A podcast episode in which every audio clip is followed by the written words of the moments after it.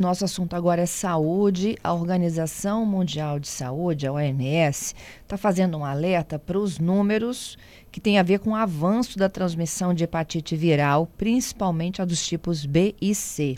Considerando a tendência atual, o órgão afirma que a infecção ela poderá matar mais pessoas do que malária, tuberculose e HIV juntos, isso até 2040, viu, gente? No Brasil, são mais de 270 mil pessoas diagnosticadas com a hepatite B, que é a infecção grave do fígado, segundo os últimos dados do Ministério da Saúde. Vamos falar um pouquinho sobre proteção? A nossa convidada é a médica infectologista do Hospital Universitário Cassiano Antônio de Moraes, o CAM, a Tônia Reuter. Tânia, bom dia. Bom dia, Fernanda. É um prazer, agradeço o convite é, em nome aqui da Universidade Federal do Espírito Santo, para compartilharmos informações sobre essa, essa questão. Doutora Tânia, hoje quais são as hepatites mais comuns aqui no Espírito Santo? Fernanda, a hepatite mais comum no Espírito Santo é a hepatite B. O Espírito Santo é um dos três bolsões. Bolsões são locais onde a, a prevalência é acima do esperado para o país. Nós é, compartilhamos com a região amazônica, que é de alta prevalência, e nós aqui, o Espírito Santo e o oeste de Paraná e Santa Catarina, somos os três grandes bolsões de hepatite B do Brasil.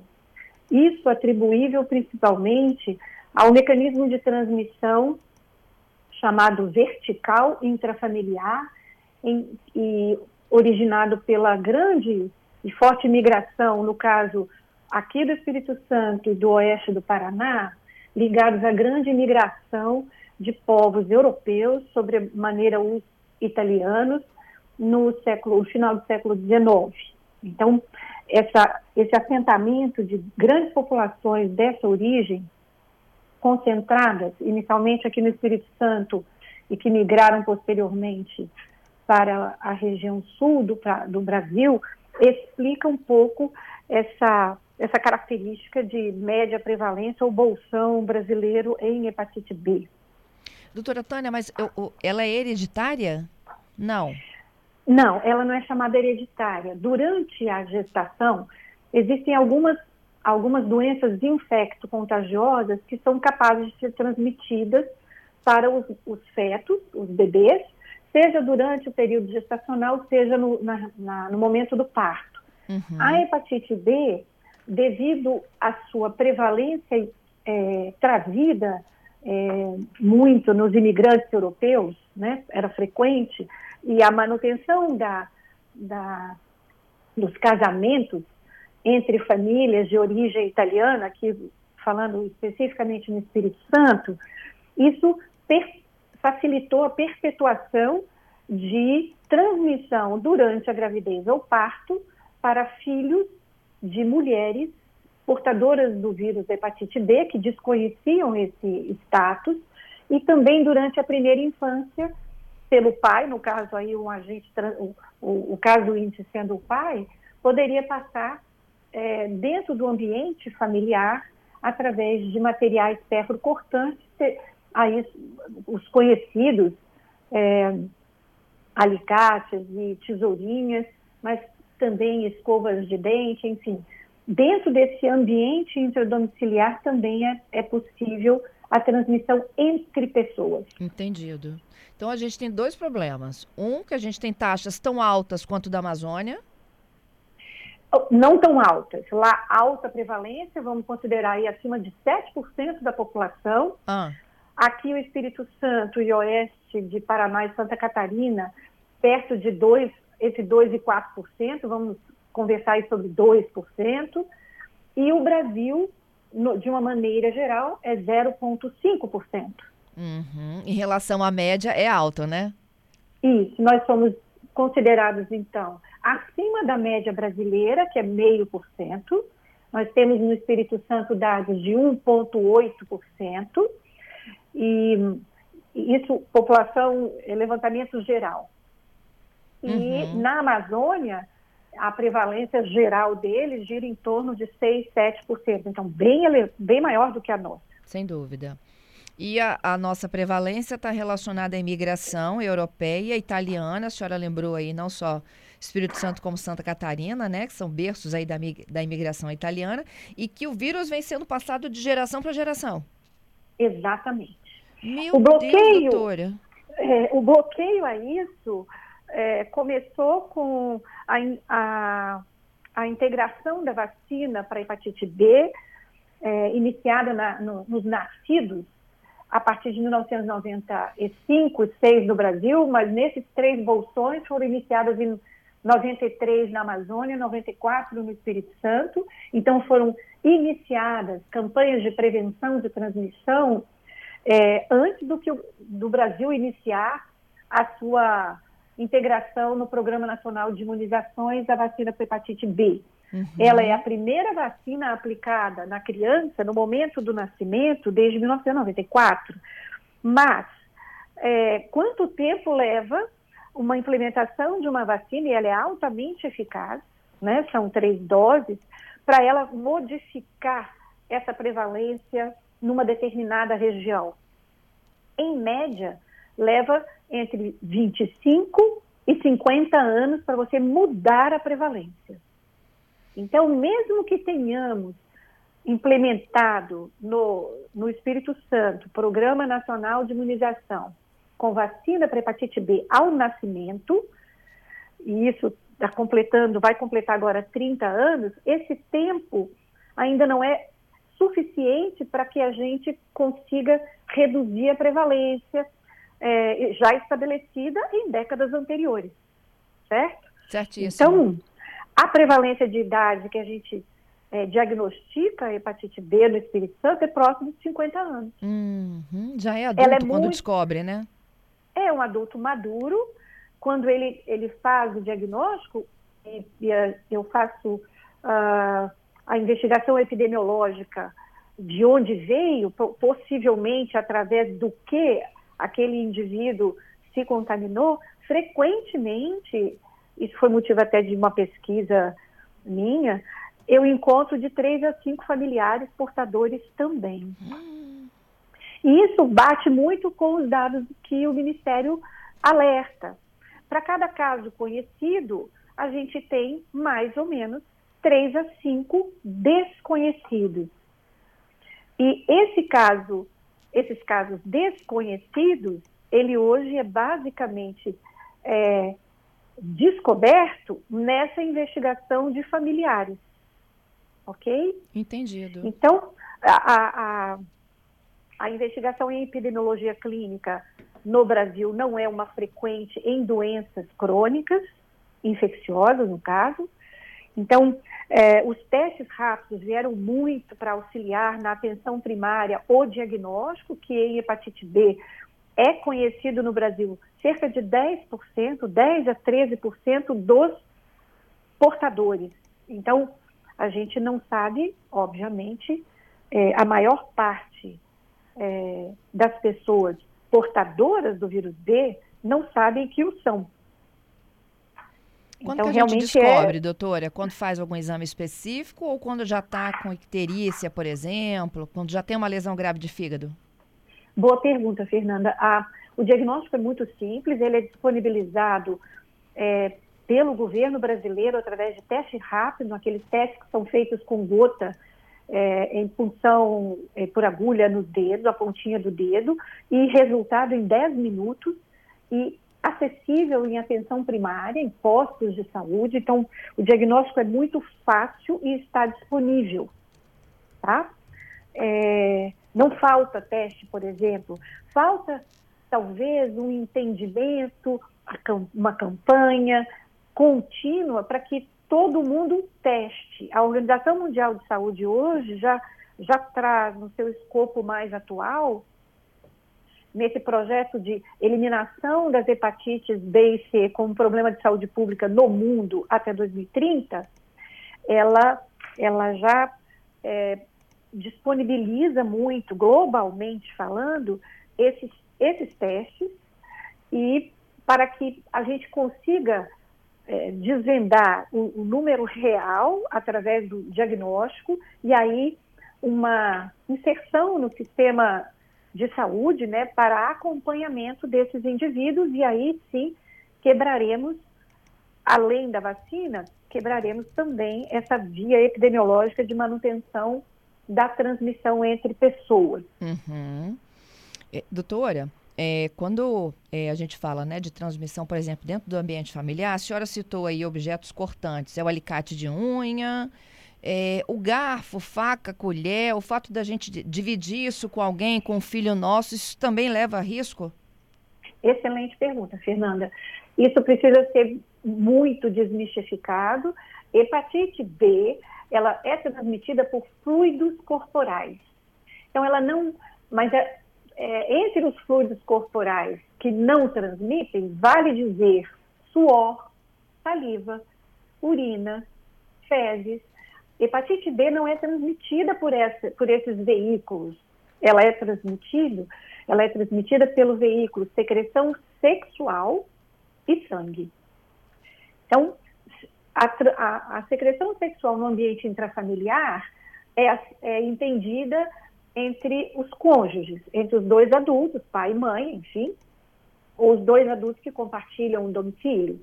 As crianças, nesse domicílio, elas sofrem o risco através da, da, da contaminação com sangue de instrumentais, de materiais utilizados no domicílio. Uhum. Que instrumentais são esses? Então, são os pérfuro cortantes que a casa, o domicílio utiliza, mas não o garfo, a faca, a roupa de cama, roupa de banho, é, pratos, nada disso transmite hepatite B e C, nada.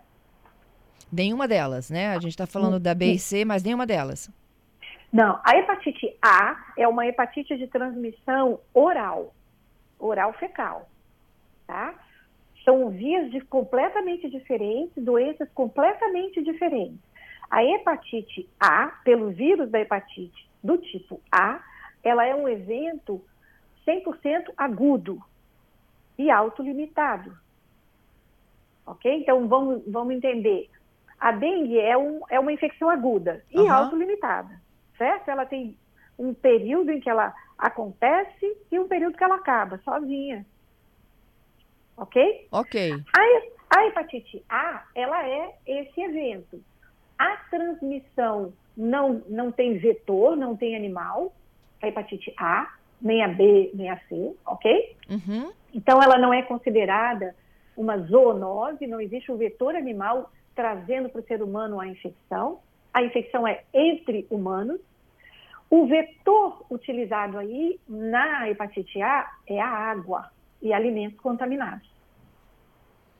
Então, é um veículo semelhante ao de, ao de parasitoses intestinais. Uhum a água não tratada, a água de enchente, isso tudo pode colocar em risco a hepatite.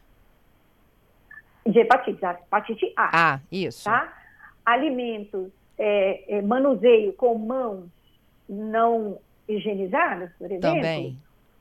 Também, então a hepatite A ela é, é, pode ser transmissível por alimentos crus ingeridos que foram manipulados por mãos que de portadores de hepatite A. E ao usar o toalete, né, para suas necessidades pessoais, não higienizam a mão, as, as mãos após isso e manipulam alimentos crus. O alimento cozido, ele, o cozimento por si só, acima de 60 graus, o vírus é, é, é danificado, desativado, morto, ok? Mas em alimentos crus, é possível que mãos sujas transmitam essa e outras. Né, e outros, outras infecções. Então, o vírus da hepatite A, a transmissão a gente chama oral fecal. Eu, ao me alimentar, me contamino. E ao defecar, eu elimino. Então, se eu elimino numa rede de esgoto tratada, ok. Se essa rede de esgoto, esgoto onde eu elimino essas fezes, cai direto numa rede ou no mar sem ser devidamente tratada, aquela lagoa ou aquele, aquele manancial, ele se contamina pelo vírus da hepatite A e quem ali é, entrar, tomar banho e ingerir parte daquela água se contamina com o vírus da hepatite A. Uhum. Então, por água ou alimentos contaminados. Doutora Tânia, quais das hepatites é, há vacina e no Programa Nacional de Imunização? A gente já falou da B, né, que está no calendário? Está no calendário desde 94. Tá. Além da B, temos outras? Infelizmente, para hepatite C não há vacina. Para a hepatite A, existe vacina em dupla do, em duas doses. O Programa Nacional de Imunização disponibiliza essa vacina atualmente para, para populações, não é indiscriminadamente para todos, mas aquelas populações é, que, que podem se beneficiar. Ainda temos, Fernando, uma taxa muito alta, considerada alta, de, de contato durante a, a primeira e segunda infância, é, de contato com o vírus de hepatite A, e aí você tem a, a, imunização natural, que a gente chama, por contato prévio. E aí, tendo tido contato prévio, não assintomática na, na sua vasta maioria, é, e essa é a justificativa que o Brasil não vacina todo mundo para hepatite A, uma boa parte da população já se encontra naturalmente imunizada através do contato. É uma, é uma boa ou uma má notícia? Bom, é uma má notícia porque significa que temos um tratamento de água e esgoto ainda muito precário. Sim. E aí estamos, estamos expostos, e nessa exposição a gente desenvolve anticorpos naturalmente após, após o contato. Mas essa tem sido ainda a justificativa para não a gente não vacinar indiscriminadamente todo mundo no Brasil, porque uma boa parte já está imune. É, doutora, e, e quem quiser pode buscar essa vacinação na rede particular? Com certeza. A, a, a vacina para hepatite A já está disponível há, há, há, mais de duas décadas é, em ambientes privados. E para B também tem vacina, só que daí no SUS e no privado. E para C infelizmente, não há vacina. Na, acho que um, tema interessante que eu acho que vale a pena a gente conversar aqui é que na população adulta em geral, e aí a gente tirando um pouco o foco dessa transmissão pela, através da gestante para as crianças ou intrafamiliares, um segundo fator de risco mais importante da transmissão é, do, vírus, do vírus de hepatite B é a transmissão sexual. Essa é a transição comum no Brasil, tá? Fora desses bolsões. É, aí... Tem um ouvinte aqui me perguntando exatamente sobre isso agora. É a Solange. Se o uso de preservativos impede transmissão, por exemplo, durante uma relação sexual?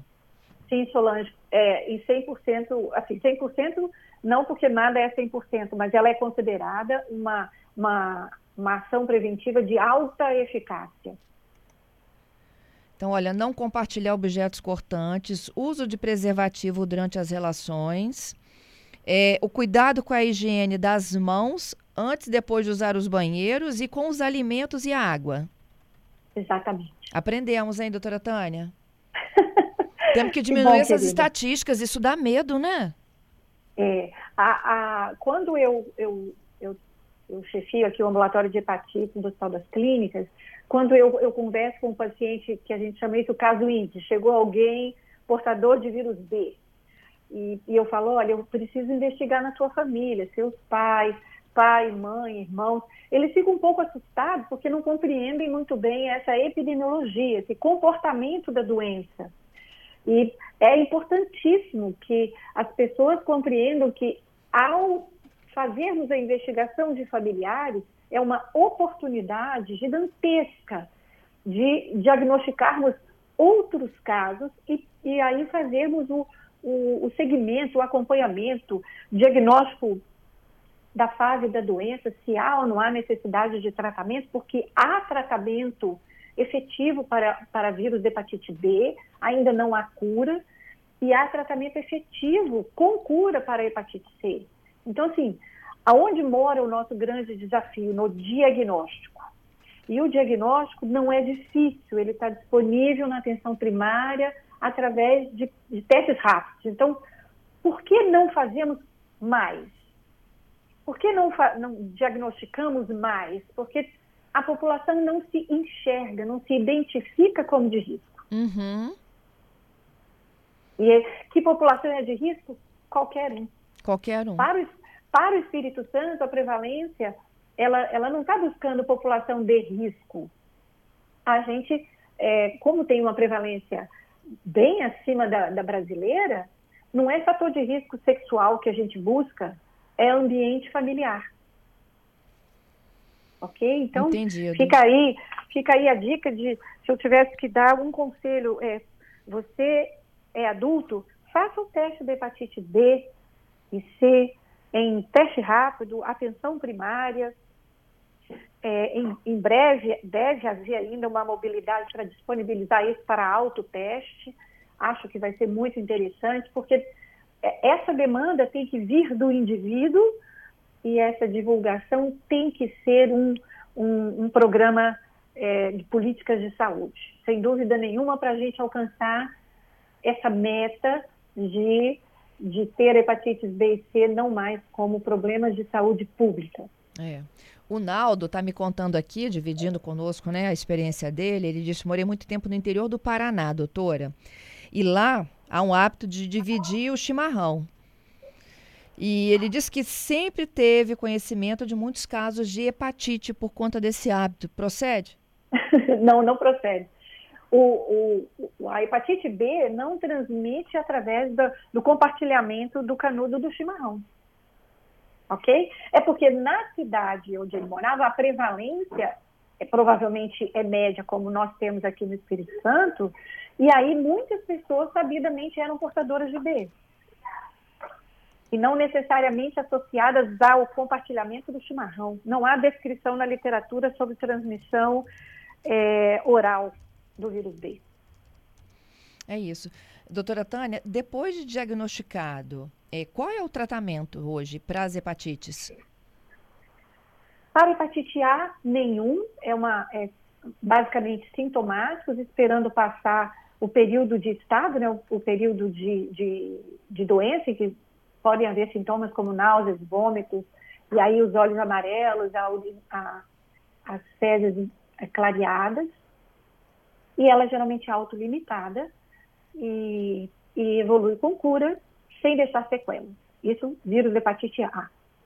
O vírus da hepatite B é um vírus diferente, ele é um vírus que se integra no DNA da célula hospedeira, como, assim como o HIV faz isso, e por isso não temos cura ainda. Entretanto, tem tratamento eficaz que bloqueia a evolução dessa doença para não chegar a, a, doenças crônicas avançadas com o nome de cirrose ou é, o carcinoma hepatocelular, porque esse vírus da hepatite B foi o primeiro vírus no mundo associado a um câncer. Ele até antecedeu o vírus HPV para câncer de colo de útero. Ele foi definido, ele é ainda reconhecido como o primeiro vírus oncogênico descrito na, na literatura. Então, vale muito a pena diagnosticar, porque existem as medidas adequadas para a gente prevenir o avanço da infecção e chegar a momentos como cirrose hepática, ou então o aparecimento de câncer primário de fígado associado ao vírus B. Uhum. No caso do vírus C, ele, apesar de não ter vacina, ele tem cura. Esse tratamento, toda a linha de cuidado é ofertada para as hepatites virais pelo Sistema Único de Saúde. É, o tratamento do vírus C agora, muito mais ameno, muito mais amigável, drogas altamente eficazes por um curto período de tempo. Para você ter uma ideia, Fernanda, lá nos idos de 2007, 2010, o tratamento de hepatite C levava um ano com injeções subcutâneas é, semanais, com um grande, um grande, uma grande frequência de efeitos colaterais, bastante significativos, tá? Então era uma vitória conseguir finalizar o tratamento e os pacientes chamavam até de quimioterapia.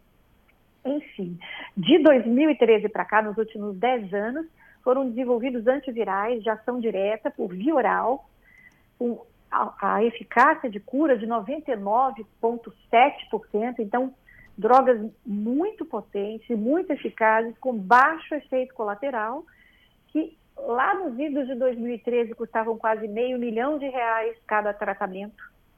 estou falando no privado. E atualmente ainda, ainda tem alto custo, ainda excede os 120 mil reais o tratamento da hepatite C, mas o SUS disponibiliza para todos aqueles que procuram. Então, não há necessidade de despender do gasto, independente do seu acompanhamento privado ou saúde suplementar, o SUS oferece esse tratamento gratuitamente a todos os cidadãos brasileiros. Então, isso, esse, isso é, um, é um, esse Programa Nacional de Hepatites Virais, assim como nosso programa de HIV, ele é reconhecido mundialmente como é, um dos melhores projetos em saúde pública. Nada como a gente receber informação, né, doutora Tânia? Opa. Aprendemos muito hoje com a sua aula, hein? Eu é que agradeço a oportunidade de compartilhar com vocês um pouco dessa, dessa minha experiência aí nos últimos duas décadas em, em hepatites virais. Parabéns pelo seu trabalho, pela sua pesquisa. E conte conosco, viu? Para todas e qualquer novas informações. Tá bem. Obrigada a vocês. Bom dia, bom trabalho, Tânia. Obrigada, Fernanda. Até logo.